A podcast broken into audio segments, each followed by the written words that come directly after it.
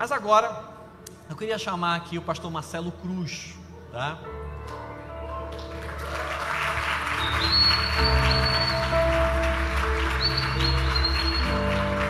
Olha só, esse camarada aqui, ele tem muita coisa para compartilhar com a gente, mas é verdade de verdade, tá bom?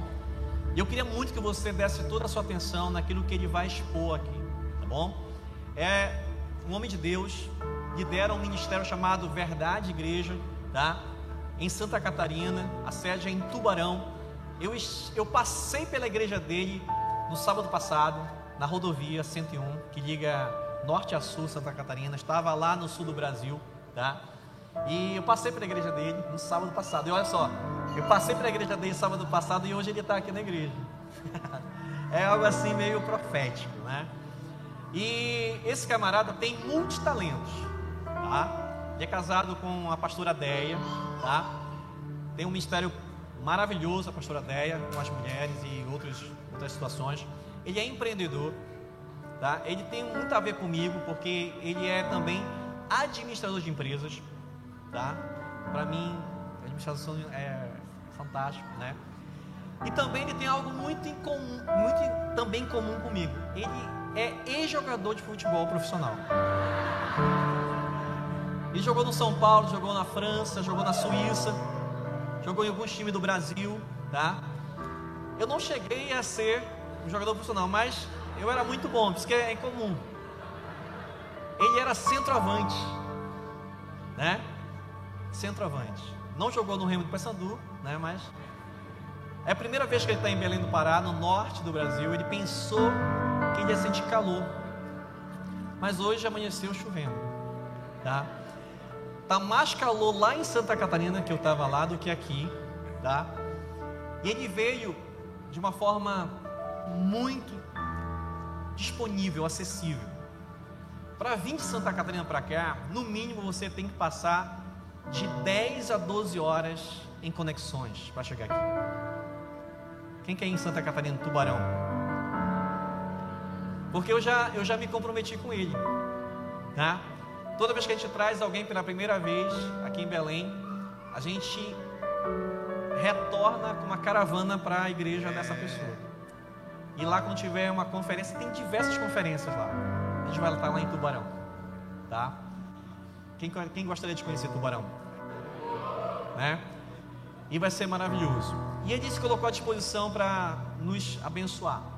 Eu queria muito que você pudesse agora, de uma forma voluntária, sincera, declarar sobre ele aquilo que o seu coração é movido a fazer. Faça isso. Erga suas mãos agora em direção a ele e fale o que você quiser. Tá? Fale o que você quiser. Diga aquilo que Deus está instruindo, inspirando você a falar. Isso. Esse homem ele é muito humilde, é muito tranquilo. Passamos o dia hoje juntos, tá? Isso. Eu creio que Deus irá com certeza animar você. E tem uma coisa que a gente sempre fala. Eu queria muito que você entendesse que a intenção de Deus é fazer com que você descanse. Diga comigo, descanse. Descanse daquilo que você deposita no seu coração, que amarra você, que prende você, que trava você, que não faz você fluir, que não faz você realmente né, respirar de uma forma saudável. E a outra coisa que com certeza Deus gostaria muito que você vivesse junto a Ele, além de descansar, é divirta-se. Divirta-se com Deus. Quando Ele colocou aquele jardim chamou Adão, Eva, dizia assim, na minha versão bíblica, parafraseando, tá? Divirtam-se. O ser humano não consegue fazer isso. Só se eu levar você para um parque de diversões, levar você para um cinema, levar você para um circo, aí você vai rir, vai gargalhar, você vai liberar, você vai ficar diferente. Você já percebeu isso? E quando a gente está na presença de Deus, parece que a gente fica amarrado, travado, angustiado, querendo alguma coisa que a gente mesmo nem sabe o que é, porque a gente não se diverte, a gente não aproveita, não flui. E eu queria muito dizer isso para você. Eu queria muito convidar você a se divertir nessa noite. Mas não porque tem algo que vai entreter você, não porque tem algo que vai fazer você rir, não. É porque Deus que está aqui ama você. E Ele queria que você sorrisse. Sorria. Você está sendo contemplado por Deus. Feche seus olhos. Abra o teu coração. Destrava a tua vida. Destrava completamente a tua vida. Pai amado, obrigado por essa noite, obrigado por esse sábado. Obrigado por esse 25 de março de 2023. Que possamos viver essa noite de uma forma única, inédita, porque ela é. Que possamos liberar a nossa vida para que Teu Espírito Santo nos tome, assuma o controle, o domínio completo da nossa mente, do nosso coração, dos nossos sentimentos e emoções. Queremos estar aqui, Senhor, desfrutando, fluindo em Ti. Queremos não receber uma palavra que nos direcione, queremos receber uma vida que nos impulsione a viver os Teus propósitos. E somente Tu podes conceder isso. Mas Tu concedes àqueles que acreditam, aqueles que realmente procuram realmente deixar que Tu domines a eles, a todos nós. E é isso que nós esperamos que aconteça nesta noite. Queremos agradecer pela vida desse homem. Queremos te agradecer por todo o ministério que tens mostrado e dado a ele como visão. Queremos te agradecer por ele ter aceito esse convite que eu sinto-me constrangido em fazê-lo vir de tão longe. Mas eu creio que o coração dele é de servo. Está aqui para servir a ti e a todos nós.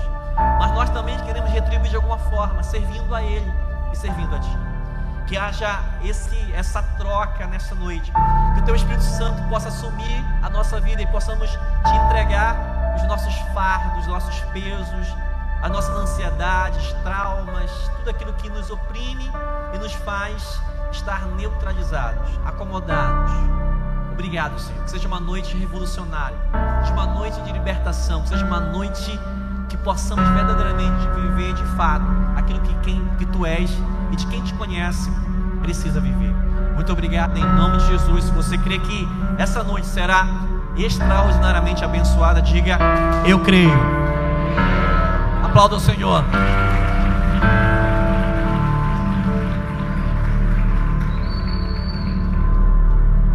Boa noite, graça e paz, amém.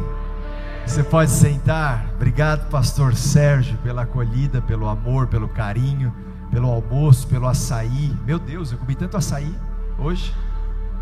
Contei para minha esposa, ela não acreditou muito, né? Eu comia açaí com camarão, comia açaí com frango, comia açaí com charque, comia açaí é, com repolho refogado, com farofa. Eu comia açaí com tapioca. Aí para fechar eu saí para tomar um sorvete de açaí com, com tapioca. Eu, eu nunca comi tanto açaí na minha vida. Bem, eu estou muito feliz de estar aqui nessa noite. Eu queria agradecer profundamente o convite, pastor Sérgio, Vitor, obrigado pela recepção ontem no aeroporto, uma e meia da manhã. Queria agradecer muito ao pastor Guto pelo carinho, pela acolhida, pela honra a gente sabe que o púlpito é um lugar onde não se empresta, é um lugar onde se confia por honra, e eu espero poder honrar esse púlpito, porque eu acredito na unção que está sobre essa casa. Que Deus abençoe sua vida, sua família, seu ministério. Obrigado, pastor Cássio também, todos os pastores e líderes dessa igreja. Espero sim que essa seja uma noite de diversão. Eu não sou nada cômico, mas eu espero que o Senhor te alegre em nome de Jesus. Amém? Eu trago um abraço do sul do Brasil. Jesus é o mesmo lá no sul, você acredita? É o mesmo, é impressionante. Não foi falado aqui que ele é o mesmo ontem, hoje e sempre. As coisas mudam, o Brasil muda, as nações mudam, tudo muda. Aliás, a mudança é a única constante, disse Heráclito. Se tem uma coisa que vem para ficar na nossa vida é a mudança, não é? E Jesus é o mesmo. O grande desafio para a igreja evangélica brasileira é pregar para um mundo em constante mudança sobre uma palavra imutável, de um Deus que é o mesmo ontem, hoje para todos sempre. Então receba o abraço sul do Brasil. Jesus tem feito coisas tão fortes lá, assim como ele tem feito aqui. O evangelho tem se espalhado. Hoje nós somos mais de 2,3 bilhões de pessoas espalhadas pelo mundo que estão professando sua fé em Cristo. Fazemos parte desse universo de pessoas salvas no Senhor. E não há um privilégio maior do que esse, de glorificar o nome daquele que vive e reina para sempre. Tem alguém aqui que está feliz com Jesus? Todo mundo, né? Olha para mim. E Jesus está feliz com você? Porque mais importante do que a gente estar feliz com Jesus é, é Jesus estar feliz com a gente. Então a minha oração é que hoje a gente saia daqui com Jesus feliz conosco, pelas decisões que nós vamos tomar, pela postura de coração que nós vamos ter, pelas novas mudanças que nós vamos adotar, porque Ele está fazendo uma grande obra. Filipenses capítulo 1, verso 6. Aquele que começou uma grande obra na sua vida, a aperfeiçoará até o dia da vinda de Cristo Jesus. Pastor, ainda está tão longe, é porque ainda não terminou. Pastor, tem muita coisa para mudar, é porque ele ainda não concluiu, ele está trabalhando na sua vida. Há um processo em andamento. E o melhor de Deus ainda, o melhor de Deus ainda está por vir. Amém? Bem, deixa eu apresentar para você minha família. Sou casado com a Andréia desde o dia 27 de dezembro de 2003. Aí, tá aí minha família. Conheci a Andréia no dia 19 de dezembro de 1999. Eu lembro essas duas datas, especial a primeira, porque foi o dia que eu também entreguei minha vida a Jesus. Então foram os dois grandes amores da minha vida, Jesus e Andréia. Fruto do nosso relacionamento nasceu o Arthur. Hoje Arthur está com 14 anos, Vitório com 5 aninhos. É, essa família ela está longe, mas muito longe de ser perfeita. Mas ela é a minha família. Então eu escolhi uma coisa: fazer a minha família dar certo. Faça a sua família dar certo, porque esse é um presente de Deus para você. Amém? Você pode me seguir nas redes sociais, arroba Marcelo Cruz, como diz o meu amigo e pai espiritual Carlito Paz. Você pode me seguir que eu sigo Jesus, tá bom? Porque tem alguns crentes que você fica em dúvida, né? Você segue ele, fala, será que esse cara segue Jesus? É. Então você pode ficar tranquilo, eu estou seguindo direitinho pastor Sérgio. Eu, eu, acredito, eu espero, pelo menos, né? Então você pode me encontrar lá no Instagram. É, e eu quero te apresentar a igreja que eu lidero desde novembro de 2016. É a mesma igreja que eu me converti e que, por incrível que pareça, é a mesma igreja que antes de me converter eu jogava abacate nela. Esses crentes, tudo louco e tal. A gente ficava lá com os amigos, meu Deus, e debochava e ria, e xingava e jogava abacate.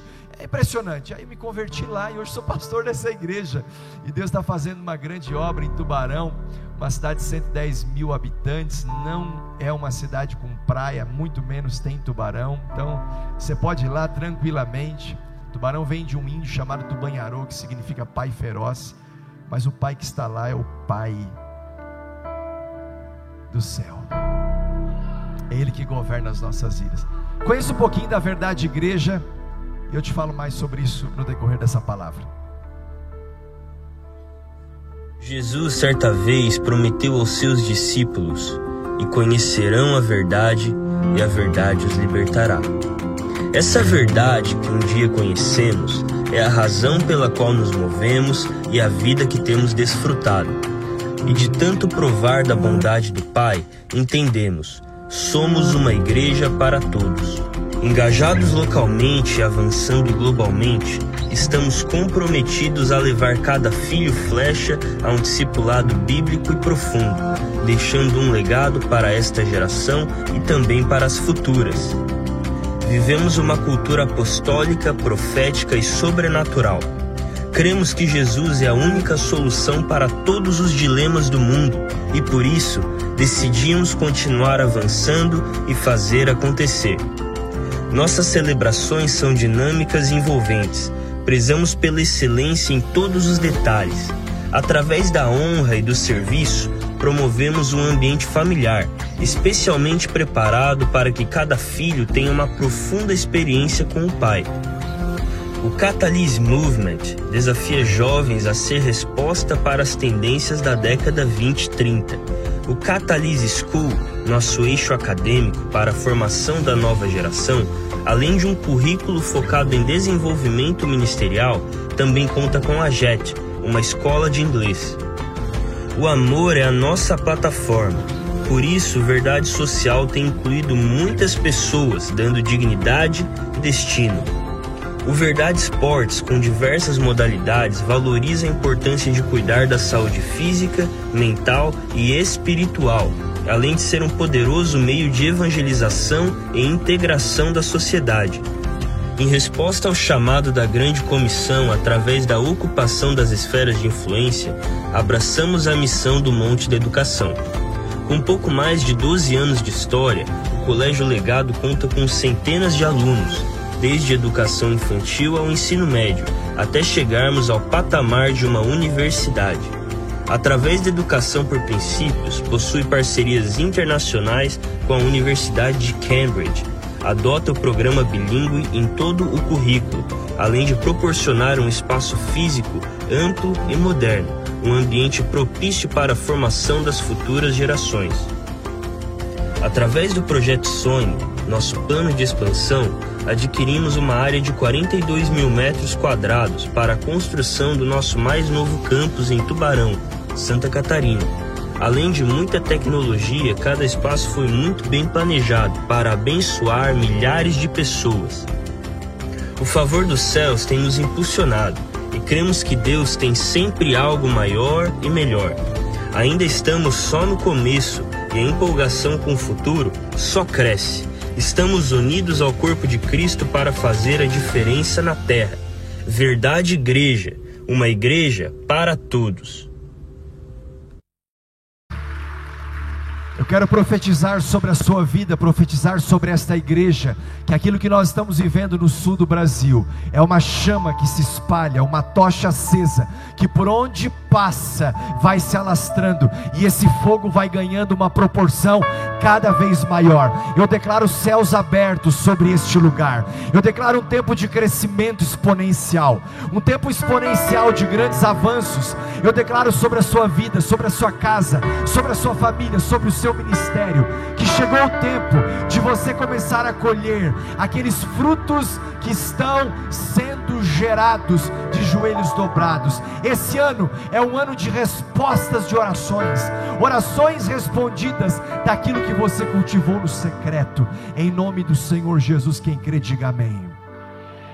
Abra comigo sua Bíblia, Mateus capítulo 16. Como que é o tema do espetáculo de Páscoa? Como que é o tema do espetáculo de Páscoa? Eu vou ser obrigado a dar um spoiler aqui nessa noite. Eu não sabia disso, mas é sobre esse texto que eu quero começar ministrando. Mateus capítulo 16. Deixa sua Bíblia aberta no versículo 19. O tema da mensagem desta noite é palavras poderosas. Eu recebo cada palavra que você orou por mim aqui cada palavra que você liberou sobre a minha vida, cada palavra que você profetizou, que você decretou no mundo espiritual. Eu tomo posse porque nós estamos num ambiente profético, e no ambiente profético, uma palavra liberada, uma postura de coração, tudo fala. A música fala, a palavra fala, o abraço fala, o olhar fala, a postura fala. Nós estamos no ambiente profético. Então dê liberdade ao Espírito Santo para que ele se mova nessa noite. Em nome de Jesus. E é sobre isso que eu quero falar com você.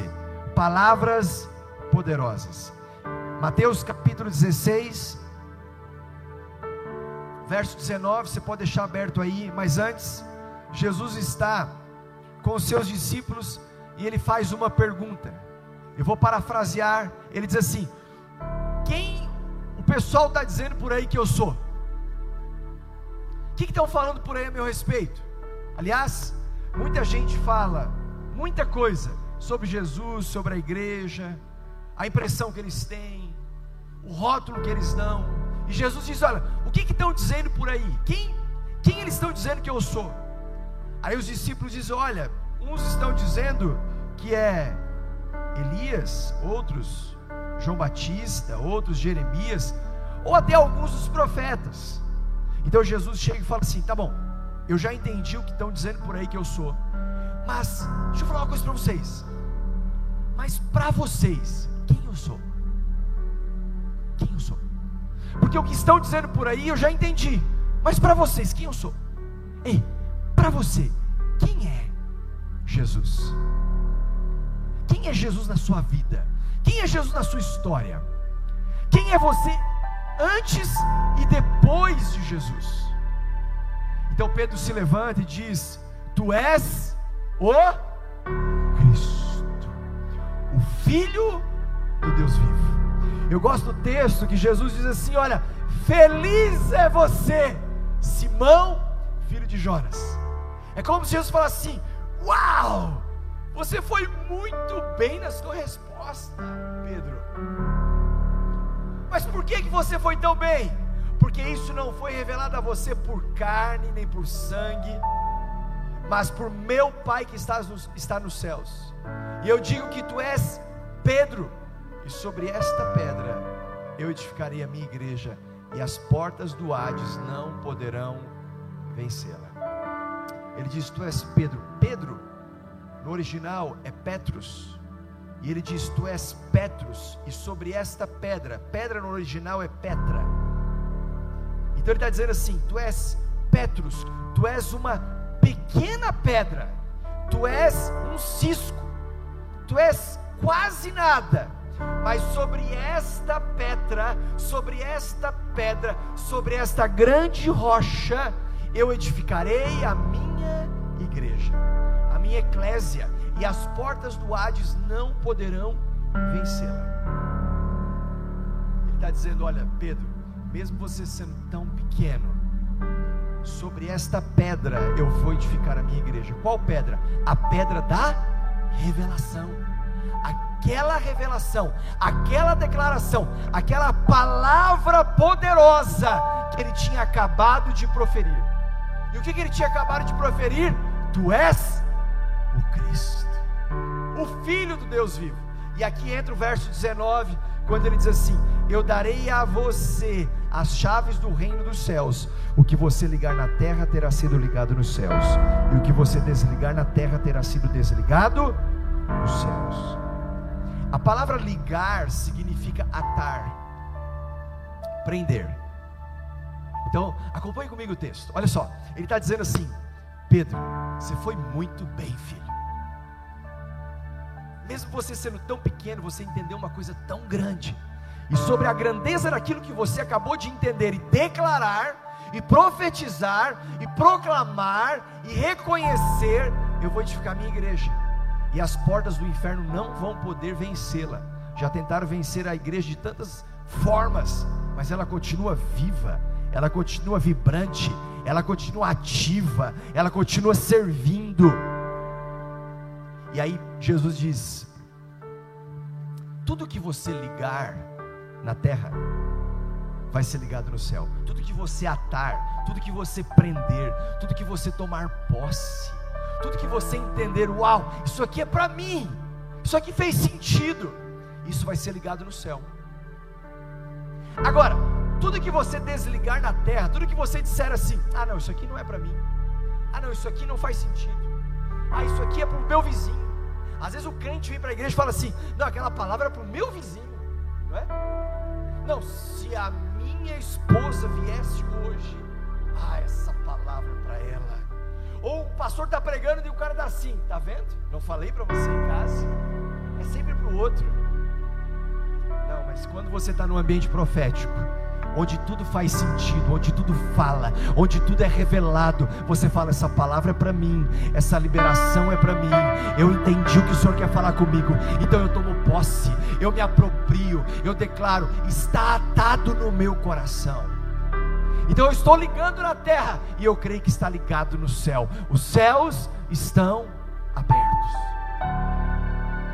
Bem, com base nesse texto, é que eu quero começar a pregar porque aquilo que eu liberar e fizer sentido para você, tome posse.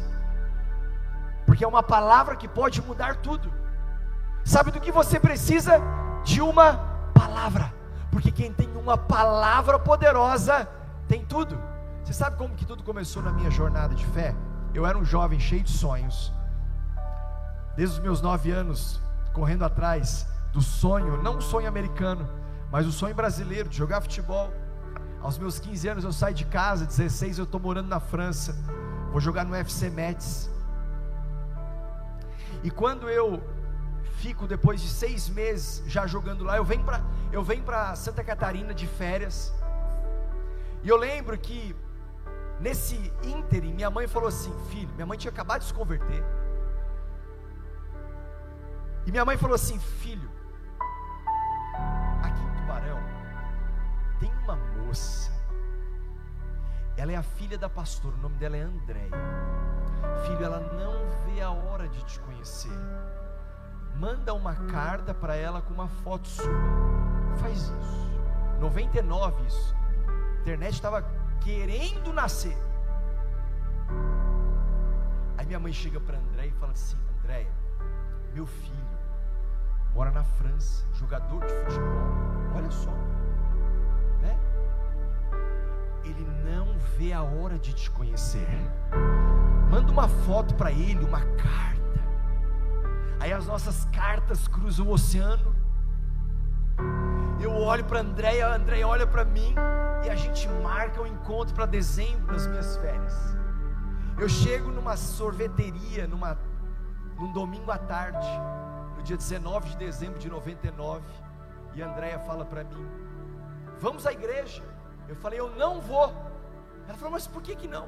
Eu falei: Porque o dia que eu for, eu nunca mais vou sair. Ela falou: Mas por quê? Porque eu quero Deus da minha mãe. O que Deus fez na vida da minha mãe foi tão forte que me levou a fazer uma declaração: Eu quero Deus da minha mãe. Eu quero Deus que alcançou minha mãe, que resgatou minha mãe, que transformou minha mãe. Mas naquele mesmo dia, à noite, lá estava eu. Falei para André: Não vou, mas eu fui. Talvez mais interessado nela, tudo bem. Mas lá estava eu. Eu não lembro de ter ido à frente aceitar Jesus, de ter levantado minha mão, da palavra que foi pregada. Eu não lembro de nada disso. Eu só sei de uma coisa: a minha vida era uma antes e se tornou uma depois. Porque eu me encontrei com o Deus da minha mãe. Porque o Deus da minha mãe me salvou, me libertou, me transformou. Eu era um jovem cheio de sonhos. Aí já com os meus 17 anos, volto para a França e eu me apaixono por Jesus. Minha mãe me envia uma caixa com as fitas de vídeo cassete do Diante do Trono. Alguém lembra? Ana Paula Valadão cantando, ela estava conosco em dezembro. Falei, Ana Paula, você me discipulou. Uma fita de vídeo cassete. E de repente eu comecei a me apaixonar por Jesus e a me apaixonar pela oração. E eu lembro que eu comecei a orar, a aprender a orar. E à medida que eu ia orando, eu ia me apaixonando pela oração. Vou falar um pouco mais sobre isso amanhã. Mas isso foi desenvolvendo a minha fé. E eu fui amadurecendo na vida. Minha mãe foi me visitar na França e ela me deu uma oração por escrito, chamada oração da mente livre. E ela falava assim: Filho, você ora isso aqui de manhã cedo, na hora do almoço e antes de dormir. Lá ia eu a minha mente, sede da minha alma, não será depósito para o lixo de Satanás, mas sim para a palavra de Deus. Eu renovo a minha mente com a palavra. Eu tomo a minha mente cativa à obediência de Cristo em nome de Jesus. E fazia isso de manhã, no almoço, à noite, manhã, tarde, noite, manhã, tarde, noite. E eu fui aprendendo o poder das palavras. Porque as palavras têm poder. Olha para a pessoa que está no lado e diga assim para ela: as palavras têm poder. Palavras têm poder de vida e palavras têm poder de morte. Use as palavras para a vida. Uma palavra de destruição derruba uma pessoa, de crítica, de fofoca, de maledicência, de reclamação. Corá, Datã e Abirão foram engolidos na terra por conta das palavras. Mas quando Pedro diz: Tu és o Cristo, o Filho do Deus vivo, Jesus falou: Yes, tu és Pedro sobre esta pedra eu vou edificar a minha igreja. Toma aqui uma chave. Fala: Eu estou te entregando hoje uma chave. Eu estou te entregando hoje um segredo. O que você ligar, o que você atar, o que você declarar, o que você profetizar, estará sendo ligado no céu. Estenda suas mãos. Diga assim: sobre as minhas mãos, há chaves poderosas. Diga: eu tomo posse de cada palavra e eu vou usá-las para abençoar, edificar, fazer crescer, elogiar, honrar, reconhecer, em nome de Jesus, porque as palavras têm poder. Aleluia. Muitas coisas entraram na minha vida por conta de declarações que saíram da minha boca. Deixa eu te falar uma coisa. Há muitas coisas que vão entrar na sua vida pelas declarações que vão sair da sua boca. Sim. Quando Pedro declarou: Tu és o Cristo, sabe o que ele ouviu? Feliz é você. Quando você declara: Tu és bom, o Senhor diz: Feliz é você. Quando você declara: Tu és fiel, o Senhor diz: Feliz é você. Agora, quando eu declaro: Nada do que eu faço é bom, sabe o que entrou na sua vida? Um sentimento de depreciação. Quando você chega para um filho e diz: Você é um atraso na família, entrou no coração dele um sentimento de rejeição. Quando você declara: O Brasil é um país corrupto, sabe? Isso vai entrando num nível de maledicência que vai gerando um consciente coletivo. Quando você usa a sua palavra, a sua boca para dizer: O meu salário não dá para nada, acabou o dinheiro, sobrou mês. Era assim? Acabou o dinheiro, sobrou mês. Mas que dia é? Dia 15. Aí você fala isso. Meu salário não dá para nada. No mês seguinte, no dia 12 acabou. No outro, no dia 10. Agora, quando você pega e faz o que Jesus fez, com cinco pães e dois peixes, olha para o céu, dá graças e fala, Pai, graças te dou.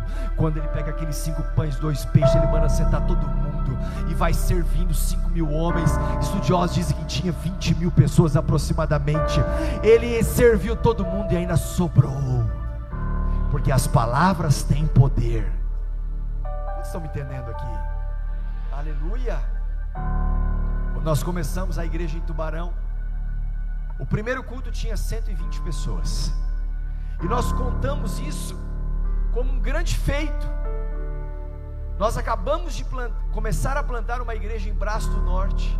O nosso primeiro culto, numa cidade de 30 mil habitantes, nós estávamos com 475 pessoas. Nós fomos para o segundo culto, mês passado, nós estávamos com 750 pessoas. Sabe o que é isso? É avivamento.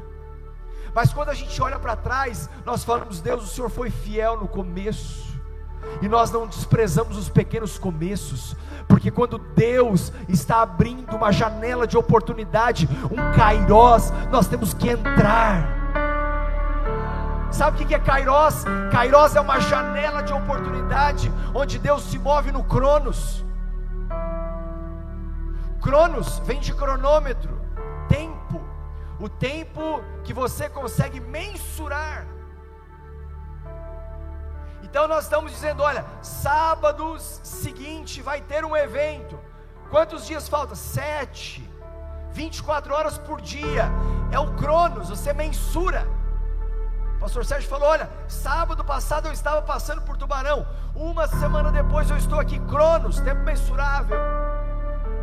Agora, quando você está vivendo Cronos, tempo que se mensura, e Deus abre o Kairos, uma janela de oportunidade, Ele entra com a providência e Ele faz com que o tempo seja acelerado.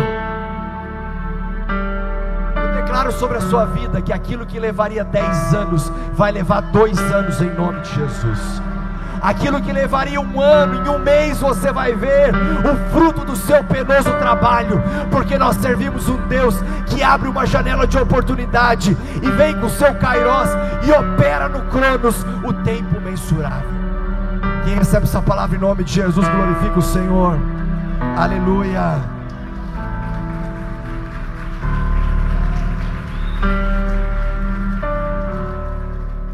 Quando nós entramos em acordo com o que o céu está dizendo, nós passamos a declarar: Eu concordo com Deus. Não é que eu devo ou não, preciso ou não concordar com Deus, eu concordando com Deus ou não, acreditando em Deus ou não, Deus é imutável, nada vai mudar. A diferença é que quando eu entro em concordância com o céu, o céu se move na terra. Então eu fecho todas as possibilidades para um caminho de dúvida. A dúvida é o combustível do medo. Medo não é um sentimento, medo é um espírito. Ele precisa ser expulso da sua vida. Se você está com medo, saiba, você está num nível de batalha espiritual. Você tem que botar esse medo para correr em nome de Jesus e declarar: medo, se por um caminho tu entrou, por sete tu fugirás em nome de Jesus. Aleluia! Eu li um livro chamado Campo de Batalha da Mente, Joyce Meyer. Recomendo muito esse livro. 2015 eu estava passando por uma, um, um momento muito conturbado de batalha espiritual, de medo, de pânico. E esse livro me ensinou o poder que as declarações têm, que as palavras têm, que as confissões têm, que os decretos têm. Por exemplo, se você está em pecado, eu quero te dar uma dica: confesse. O diabo está dizendo assim, ó, não confesse, você consegue lidar sozinho. Olha para mim, mentira, você não consegue lidar sozinho. Você precisa de alguém que possa ouvir a sua confissão. Porque a Bíblia fala que quando nós confessamos nossos pecados uns aos outros, nós somos curados. Pastor, mas eu orei e Deus me perdoou. Pois é, você orou, Deus te perdoou e o peso não saiu. Porque está faltando uma confissão. Porque há poder nas palavras. Quando você confessa a Deus, você é perdoado. Quando você confessa a um irmão, você é curado. Porque há poder nas palavras. Faz sentido? Há poder nas palavras há poder em concordar, assim como há poder em discordar. Hoje eu estou vivendo coisas que eu concordei há mais de 20 anos atrás. Eu lembro que nós estávamos num retiro, um encontro com Deus, e a pastora Marisa, minha sogra, foi quem plantou a igreja. Nós estávamos numa numa, numa manhã de sábado, naquele grande mover do Espírito Santo, batismo do Espírito Santo, as pessoas orando em línguas, e eu estava lá imerso naquele lugar, e ela estava num canto daquele auditório, eu estava no outro, e de repente os nossos olhares se cruzaram, e a gente começa a andar um em direção ao outro, e aquela impressão no espírito que Deus iria falar naquele momento, sabe? A gente se encontra, ela olha para mim e diz: Marcelo, eis que te deixo uma herança, o meu lugar é a tua herança. Eu sabia que ela não estava falando de uma herança física, ela estava falando de um manto apostólico. Há mais de 20 anos atrás, quando ela fez essa declaração, eu falei: eu tomo posse, eu pego isso para minha vida, porque eu estou num ambiente profético. Uma palavra pode mudar tudo. 20 anos depois, ou quase 20 anos depois, eu estava assumindo a igreja como pastor líder e assumindo também o colégio legado. Eu lembro que quando eu assumi o colégio legado, o colégio tinha 135 alunos. E ela sempre me ensinou uma coisa: que ela queria muito que o teto dela fosse o meu chão, porque o nosso teto precisa ser o chão dos nossos filhos. Nós estamos construindo para a próxima geração. Bíblia diz, Salmo 145, que uma geração contará a outra os grandes feitos do Senhor. Aquilo que Deus te deu é tão bom que não pode parar em você, precisa ser multiplicado. Precisa ser multiplicado. Hoje o colégio conta com mais de 750 alunos através da educação por princípios e temos feito um trabalho sobrenatural, nos preparando para a faculdade, a fim de termos uma universidade desde a educação infantil, é, fundamental 1, 2, ensino médio. E Deus tem feito coisas muito lindas. Mas por quê? Por conta de declarações que foram feitas. Então escute: se algo aconteceu, algo foi falado. Se algo aconteceu, algo foi falado. Não é só sobre dizer algo, mas é sobre concordar com aquilo que Deus está falando. Nós acabamos de cantar várias músicas e a gente vai para o refrão, e a gente declara várias vezes, e nós cantamos a cada domingo, a cada culto, as mesmas coisas, proclamamos as mesmas verdades, por quê? Porque nós estamos trazendo à existência aquilo que ainda não existe, porque as palavras têm poder. Você chega aqui deprimido e você sai feliz. Você chega aqui desenganado e você sai cheio de esperança. Você chega aqui doente, e sai curado, porque as palavras têm poder. Você chega aqui abatido e você sai daqui animado, porque as palavras têm poder. Então, se algo aconteceu, algo foi falado. Aleluia. E eu quero falar com você sobre três declarações ou três palavras poderosas que vão te ajudar a viver um novo mindset, uma nova mentalidade, a entrar no novo fluxo do céu, a entender que isso são chaves, chaves que o Senhor colocou nas suas mãos. A primeira declaração, se você estiver anotando, anote isso. Diga assim comigo: Eu sou forte. Não, não, não, não, não. Como alguém que acredita, diga assim: Eu sou forte. Não, vamos lá, diga assim: Eu sou forte. Vamos, igreja, eu sou forte. QGJC, eu sou forte. Você percebeu que à medida que você foi falando, eu sou forte, eu sou forte, você foi arrumando sua postura? Você foi arrumando, você falou, cara, eu sou forte. Meu Deus, eu sou forte. Joel, capítulo 3, verso 10. O final dele diz assim: Que o fraco diga, que o fraco diga. Que o fraco diga. Que o fraco diga. Pastor, mas isso não é pensamento positivo. Não, isso é otimismo bíblico. Eu estava assistindo um Reels da Valnice Milhomens. Não sei se você conhece Valnice, uma apóstola na nação brasileira, uma mulher que ensinou muito sobre batalha espiritual, junto com Neuza Tioca, uma pessoa que nos influenciou demais no começo da verdade igreja, há mais de 30 anos atrás. E quando eu me converti, Marisa pedia para Andréia transcrever as mensagens da Valnice. Valnice pregava em fitas, e a Marisa falava, a pastora Marisa falava, Andréia, minha esposa, você vai digitar tudo que ela está pregando. Então a Andréia cresceu na igreja é, transcrevendo as mensagens de Valnice. E eu me converti nesse período. E eu me converti ouvindo Valnice dizer: Nunca diga, eu tenho medo. Nunca diga, eu tenho medo, porque as palavras têm poder. Nunca diga, eu não posso, eu não consigo, eu não tenho força. E aí, uns dois meses atrás, um pouco mais, estava eu passando na minha timeline no Instagram e de repente aparece um vídeo de Valnice. Valnice hoje com os seus setenta e poucos anos, uma mulher de fibra, apaixonada por Jesus. E de repente eu assisto aquele Reels e Valnice estava dizendo: Nunca diga, eu tenho medo. Eu falei, meu Deus, Faz 30 anos que essa mulher diz isso. E de repente o Espírito Santo me traz ao coração. Sabe por que, que Valnice está 30 anos falando a mesma coisa? Porque ela está falando de um Deus que nunca muda. E nós precisamos continuar declarando as mesmas verdades. As mesmas verdades. As mesmas verdades. O diabo não faz nada novo.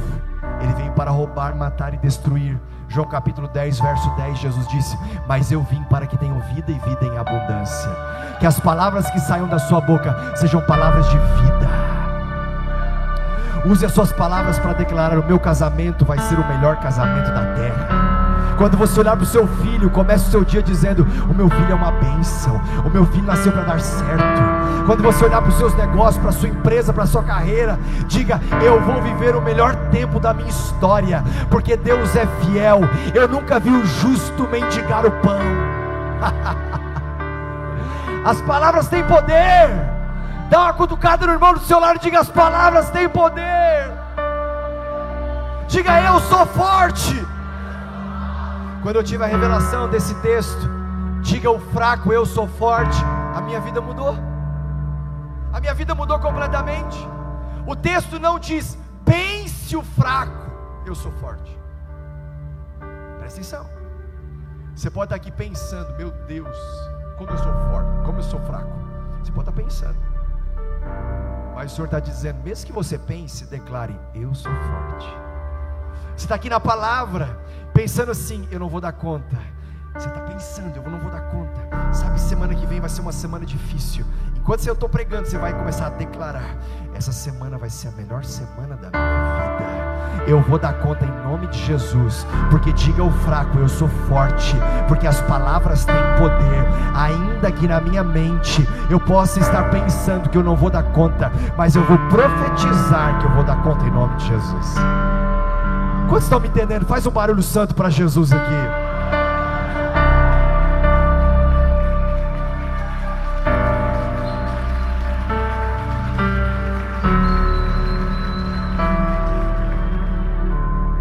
Estou me sentindo fraco. Vai ao médico. Vai lá. Você pode chegar lá se arrastando. Você vai chegar lá se arrastando, vai lá, de repente está faltando vitamina, está faltando alguma coisa, está tudo bem, ele vai te pedir exames, faça isso, mas você vai chegar lá e vai dizendo assim: ó, eu sou forte em nome de Jesus, eu sou forte, eu vou vencer em nome de Jesus. Eu joguei no São Paulo, eu lembro que quando a gente chegava para jogar contra o time do interior, Cara, a gente chegava lá, só botava a camisa, já estava 3 a 0 para a gente. O outro time já tremia.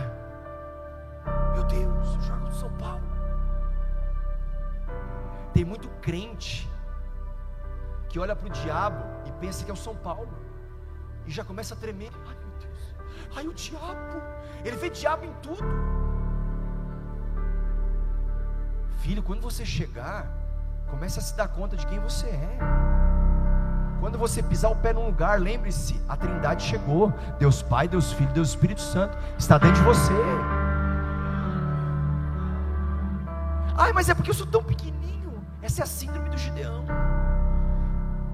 Eu sou o menor da minha casa, a minha casa é a menor da tribo de Manassés. Ai, meu Deus, ai de mim, ai.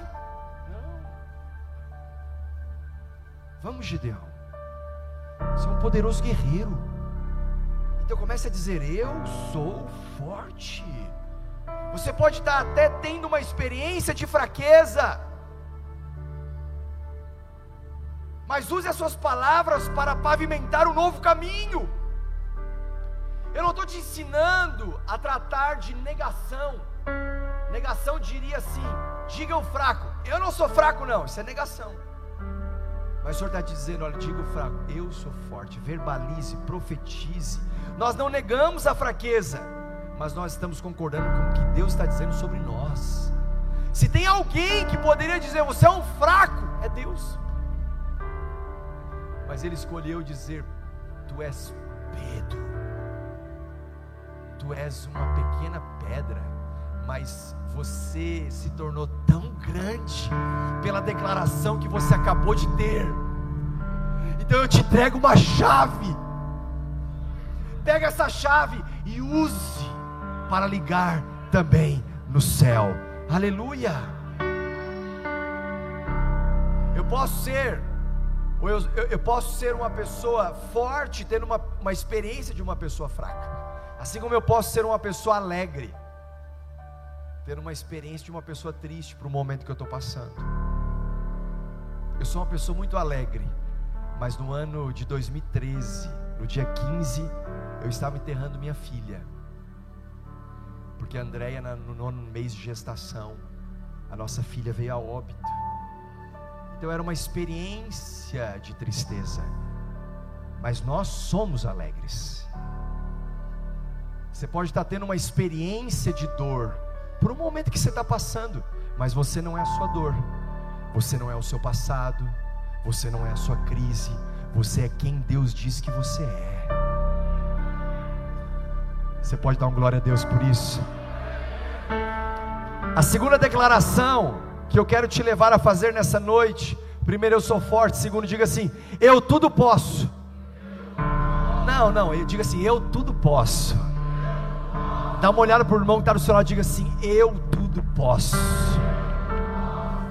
Diga assim: você pode todas as coisas. Filipenses capítulo 4, verso 13: tudo posso naquele que me fortalece. Aleluia. Então a nossa concordância vai se tornando a nossa experiência. Se eu concordo que eu sou forte, eu também posso concordar com Deus que me diz que eu tudo posso nele que me fortalece. Eu não sei o que eu vou viver daqui 5 ou 10 anos. Eu sei que o que eu vivo hoje, eu concordei há 20 anos atrás. Eu não sei exatamente o que eu vou viver daqui 5 ou 10 anos, mas eu sei que para aquilo que eu entendo da parte de Deus acontecer, eu preciso começar a declarar, a profetizar, a abrir um caminho através de declarações. Aleluia! Eu sei que para isso acontecer vai ser fundamental falar, verbalizar. Claro que isso não é a única coisa a ser feita. Tem gente que pensa assim: eu quero ser um juiz. Tá bom, vamos lá. Aí ele acorda de manhã e diz assim: eu vou ser um juiz. Sete horas da manhã, eu vou ser um juiz. Aí ele olha para o lado, modo soneca, eu vou ser um juiz. Aí dá mais uma dormidinha, sete e meia, ah, eu vou ser um juiz. Aí dá 10 horas, o cara está dormindo. Ah, eu vou ser o juiz, o pastor me ensinou a só declarar. Não, não foi isso que eu estou te ensinando. Não, é isso. Você vai fazer a sua parte. Mas tem gente que faz a sua parte e pavimenta um caminho de derrota. Tem gente que não faz nada e fica só declarando. Eu quero te ensinar a fazer as duas coisas. Você vai estudar, você vai trabalhar, você vai educar seu filho, mas você vai usar suas palavras para abençoar, para profetizar, para pavimentar um caminho. Então diga: Eu tudo posso. Aleluia, eu tudo posso. A sua vida não vai mudar sem mudar a sua maneira de falar. Eu vou repetir: a sua vida não vai mudar sem mudar a sua maneira de falar. Cada vez que você entrar por essa igreja, você tem que ver uma igreja de milhares você não entendeu. Eu vim do sul do Brasil para dizer que toda vez que você entrar aqui, você vai enxergar esse lugar como uma igreja de milhares. Nós estamos aterrando essa área de 42 mil metros quadrados. Você viu ali, né? 42 mil metros quadrados. Aí, há, há, há uns, umas três semanas atrás, o pessoal falou assim: Pastor, apresenta os números e tal. Eu não queria apresentar. Ah, mas porque o pastor tem alguma coisa para esconder? Não, que eu não quero te assustar, filho. Porque quando eu apresentei, uma irmã chegou assim: Meu Deus, esse menino é um louco. É muito zero, gente. Só para a parte do aterro são 3 milhões de reais. E a gente começou a levar caminhãozinho, caminhãozinho, são 100 mil metros cúbicos de aterro. Dá 7.142 caminhões. Isso leva um ano e meio só, só jogando terra. E aí nós estávamos numa reunião, eu conversando com o pessoal que está engajado conosco nesse projeto. Ele falou assim, pastor, qual é o tamanho do salão nave? 6 mil metros quadrados. São 700 vagas de estacionamento, mais o colégio. Aí ele falou, 6 mil metros. Quanto é o metro quadrado hoje? Quando ele fez a conta, eu levei um susto. Deus, eu, eu acho que a irmã estava certa, eu sou um louco. Meu Deus, onde é que eu estou com a cabeça? Mas ao mesmo tempo que você recebe o impacto da realidade, o Senhor te chama para trazer à existência aquilo que ainda não existe. Não dê vazão um segundo para que a sua boca seja um instrumento nas mãos do inimigo. Você serve o Deus do impossível, porque para Deus o impossível não existe, para Deus o impossível é desconhecido. Você pode estar diante de um diagnóstico médico dizendo: daqui seis meses você está morto. A última palavra não é do médico, a última palavra é de Deus. Aleluia! Para Deus multiplicar esse lugar, para Deus expandir esse lugar, para Deus dar um novo prédio para essa igreja, é assim, ó. Assim, ó. Só que onde estão os profetas dessa geração? Que oram, que profetizam, que contribuem, que plantam, que investem, que acreditam, que servem. Ou eu vou ficar, não, um dia Deus vai dar. Não, um dia Deus vai fazer. Não, um dia eu vou fazer acontecer. Porque o Senhor me chamou para mudar essa realidade. Amém ou não amém? Glória a Deus, diga eu sou forte, eu tudo posso. Então dá uma olhada para o irmão que está do seu lado e diga assim para ele: você pode ser mais romântico, por exemplo. Ué, se eu posso todas as coisas. Você pode chegar para o seu marido, o marido chegar para sua esposa e dizer: O pastor disse que eu posso ser mais romântico. É, pode. Calma, irmão, vamos resolver aqui. Você resolve depois em casa. Ah, não, mas é porque eu, eu, eu fui, sabe, a minha infância. E, ah, porque meu pai. Tá bom, sua infância, seu pai. Quantos anos faz, filho? Pois é, Jesus me resgatou, me transformou. Tá bom. E agora, daqui para frente? Porque tem crente que vive na abstinência daquilo que fazia, se converteu, deixou de fazer. Efésios capítulo 4, Paulo está tratando aquele que roubava, não roube mais, agora trabalhe. Aquele que mentia, não minta mais, agora fala a verdade. Ou seja, tem gente que se converteu e deixou de fazer o que fazia, mas não começou a começar, não começou a, a, a escrever uma nova história. Então o Senhor te libertou de um passado tenebroso mas Ele te resgatou, te transformou e te deu plenas condições de começar a escrever uma nova história. Então você pode ser mais romântico, você pode ser um pai mais presente, você pode ser uma pessoa cheia do Espírito Santo. Pode ou não pode? Pode. Aí o crente está bebendo. Ai, não consigo parar de beber. Olha para mim aqui. Consegue sim. Ai, mas é porque está tão difícil, eu não consigo parar de beber. Consegue, filho? Consegue? Ai, mas tem hora que escapa uns palavrão, eu não consigo. Consegue? Consegue? Porque se ele conseguiu fazer uma obra milagrosa dessa na sua vida, o que é tirar o palavrão da sua boca? Ou a bebida da sua vida? Ou a murmuração da sua mente? Consegue. Então começa a declarar: Eu tudo posso. Eu posso ser mais cheio do Espírito. Eu posso amar mais o próximo, eu posso acreditar mais as pessoas, eu posso perdoar com mais facilidade, eu posso voltar atrás quando eu cometer um erro, eu posso prosperar sem culpa.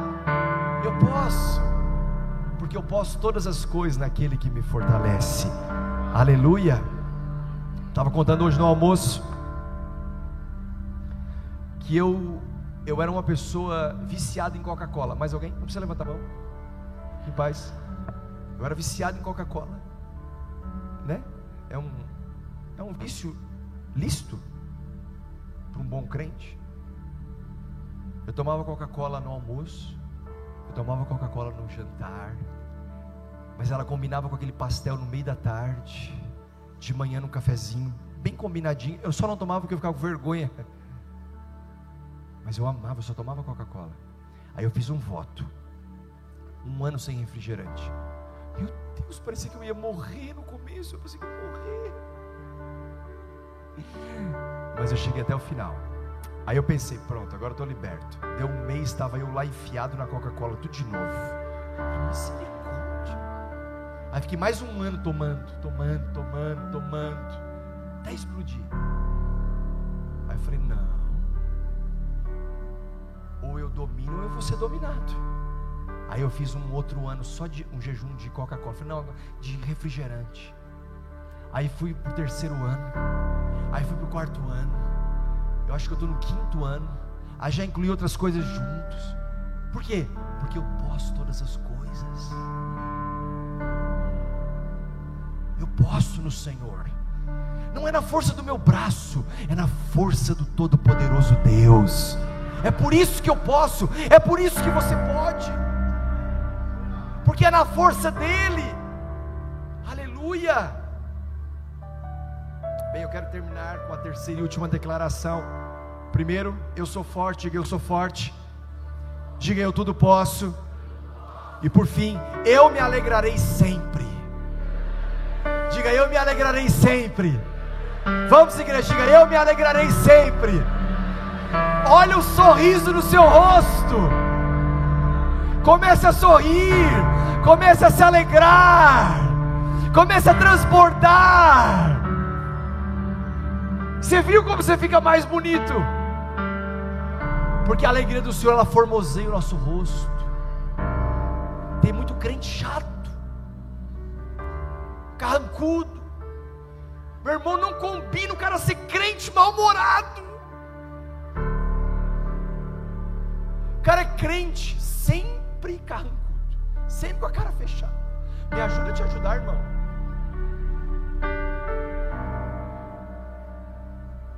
Dá para fazer botox tudo hoje. Tem recursos, tem recursos. Está, está difícil. Eu sempre sou uma pessoa mais séria.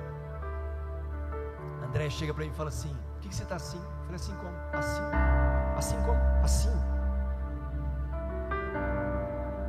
Tipo, faz assim, ó. Aí eu lembro. Falei, é mesmo? É mesmo? Poxa, deixa eu me alegrar mais. Deixa eu ser mais feliz. Pastor Sérgio, deixa eu me divertir mais. Meu irmão, Deus é divertido. Deus é divertido. Deus é feliz. Você já parou para pensar nisso? Que Deus é feliz. Deus é feliz.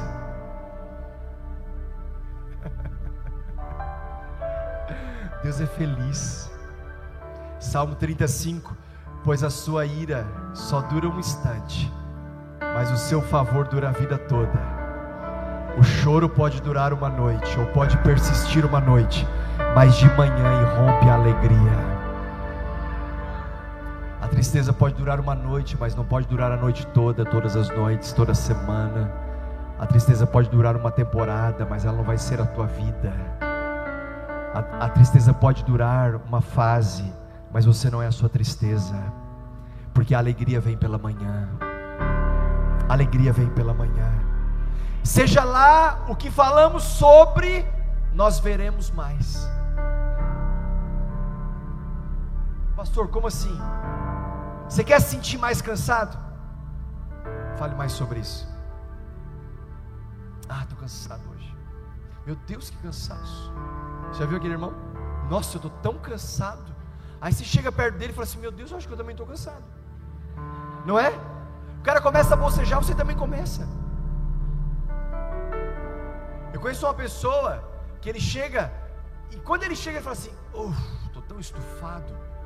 Oh, meu Deus. E ele começa.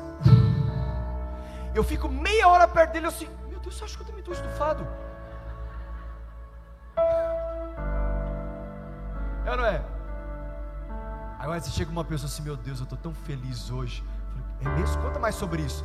Cara, Deus tem aberto portas, Ele fez um milagre na minha vida. E fala assim: me conta mais, deixa eu ouvir mais sobre isso. Pois é, eu estava lá com a minha célula, e aí uma pessoa se converteu, sabe? Era um amigo meu de escola, e eu achei que ele nunca ia se converter. Ele não só se converteu, como ele começou a trazer toda a sala dele, e as coisas começaram a acontecer. Fala, me conta mais sobre isso. Eu fui para o meu trabalho, e eu fui promovido no meu trabalho, porque Deus é um Deus que abre uma janela de oportunidade. O seu Kairos no Cronos, o tempo tempo mensurável, e eu estou radiante pela bondade de Deus. E aí de repente você começa a sorrir, você começa a se alegrar, você fala assim: meu Deus, é real, o Evangelho é para gente feliz, ainda que ele pegue os tristes e tire da tristeza, porque o choro dura uma noite, mas a alegria vem pela manhã. Aleluia. Então deixa eu te falar uma coisa. Você não precisa se sentir alegre para falar que é alegre. Mas isso não é hipocrisia? Não, isso é verdade bíblica sendo declarado. Lá na minha casa, eu termino com isso, tem um pé de acerola. E você sabe que a acerola não dá o ano todo, ele tem uma estação, o pé de acerola tem uma estação. Você acredita que os anos todos que tem aquele pé de acerola lá, eu nunca vi, nunca vi. Quando não é estação da árvore de acerola dar o fruto, eu nunca vi essa árvore falando assim: Meu Deus, eu acho que eu não sou um pé de acerola. Eu acho que eu não, eu, eu acho que eu não sou uma acerola. Eu nunca vi. A gente tem um pé de siriguela. Você acredita? Elas dão fruto em é, estação alternada lá em casa. Eu nunca vi o pé de siriguela quando está carregado e a acerola murcho olhar para o pé de siriguela e falar assim: Eu acho que eu sou uma siriguela. Eu nunca vi. Olha aqui para mim. Não é porque você não está dando fruto nessa estação que você não é uma árvore frutífera. Não é porque você não está vendo o resultado nessa temporada que você não é uma pessoa que, dá, que nasceu para dar certo. A sua fase não te define. Comece a se preparar, porque novos frutos estão por chegar. Aleluia.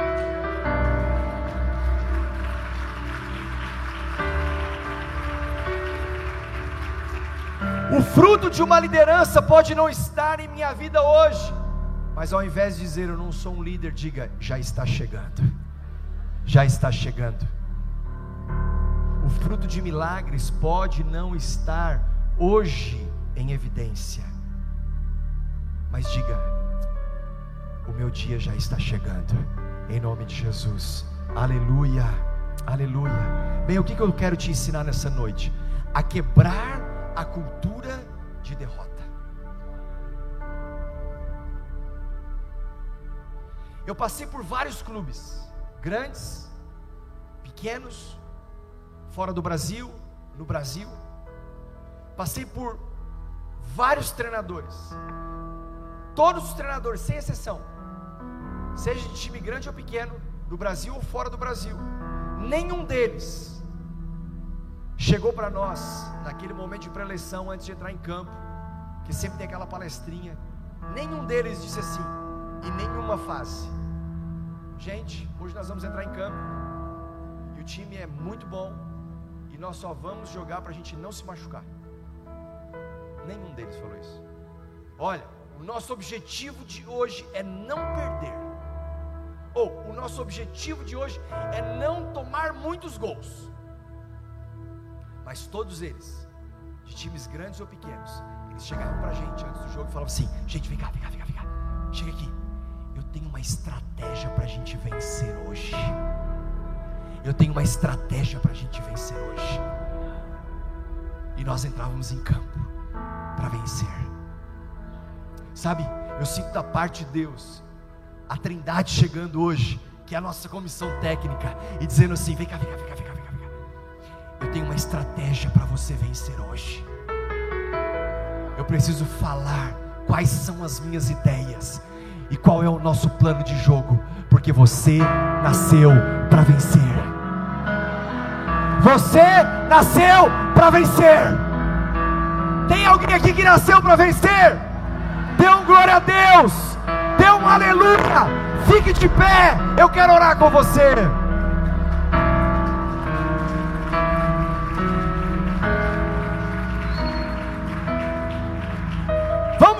A cultura de derrota.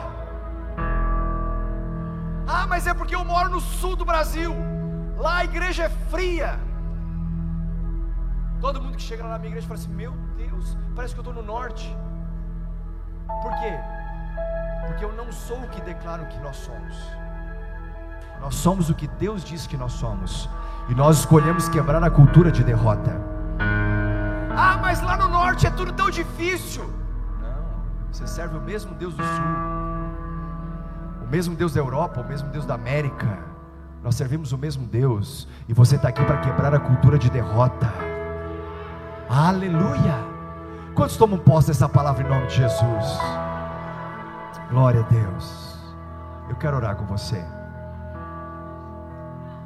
Oh Espírito Santo. Oh Espírito Santo. Comece a fazer agora a sua oração. Comece a fazer agora a sua declaração. Comece a fazer agora a sua confissão. Vamos, aumente a temperatura da sua busca, aumente a temperatura da sua fé, aumente a temperatura da sua dependência a Deus.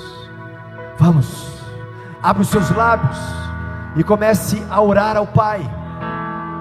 Comece a clamar ao Pai. Comece a orar a palavra.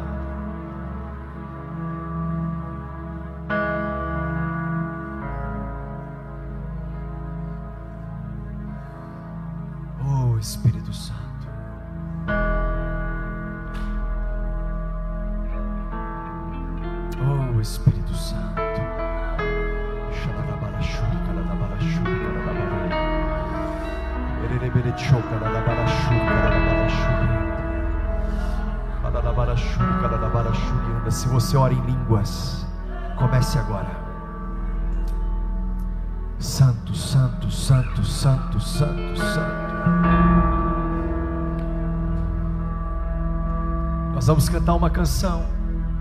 E você vai fazer a sua oração, você vai fazer a sua declaração, você vai fazer o seu voto com Deus, você vai assumir o seu compromisso, você vai renovar a sua aliança em fé.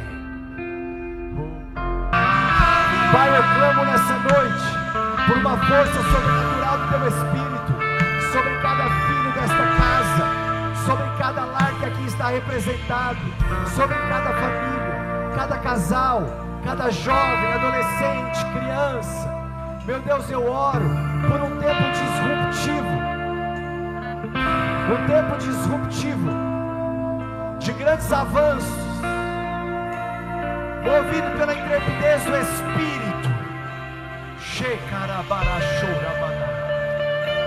Enche da tua força, enche da tua coragem, enche do teu ânimo